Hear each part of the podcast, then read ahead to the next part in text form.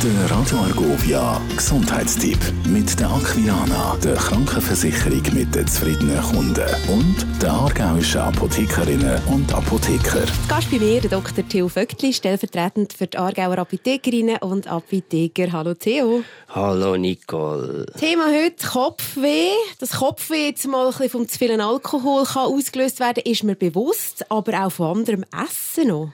Fangen wir mal beim Alkohol an. Man kann hier unterscheiden zwischen einem Entzugskopfschmerz, also der sogenannte Kater, und effektiv durch einen Alkohol äh, verursachte direkte Kopfweh. Entzugskopfschmerz tritt interessanterweise erst auf, nachdem der Alkohol abgebaut worden ist.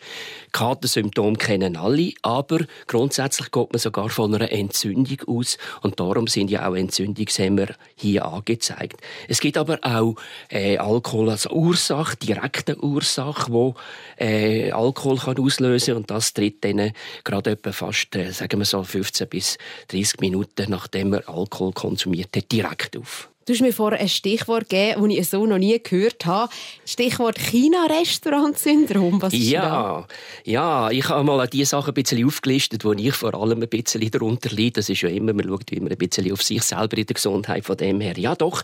Äh, China-Restaurant-Syndrom ist das Glutamat-Syndrom. Glutamat ist ein Geschmacksverstärker und kann sehr gut Allergien auslösen, enge Gefühle, Asthma. Und bei mir hat das schon Asthma ausgelöst. Es gibt aber auch andere Sachen. Wie ist der Zusammenhang zwischen zwischen Koffein und Kopfweh? Kaffee. Die, die immer regelmäßig Kaffee trinken und dann zum Beispiel übers Wochenende keinen Kaffee mehr trinken, die können durchaus einen gefäßbedingten Entzug haben und den Kopfweh kriegen vom Nicht-Kaffee trinken. Das ist wirklich noch spannend. Und dann auch etwas Lustiges. Ähm, Kopfweh durch Hotdogs. Ja, Hotdog, oder? Das sind so gepökeltes Fleisch, Würst und solches Zeug und so weiter. Auch hier gefäßbedingt über Nitrat oder Nitrit. Das ist so Pökelsalz, wo dann durchaus Kopfweh verursachen können. Das Hauptproblem natürlich ist aber das Übergewicht, oder? Also, man muss mich nicht so anschauen, aber es ist effektiv, äh, das Hauptproblem ist Übergewicht. Wenn man nicht gut kann schlafen wegen dem Übergewicht und so weiter und so fort, kann das durchaus auch aufgrund vom Kohlendioxidanstieg nachher äh, Kopfweh geben. Das nennt man übrigens das Pickwick-Syndrom von Charles Dickens, äh, ein englischer Weltstar in der Literatur von dem her.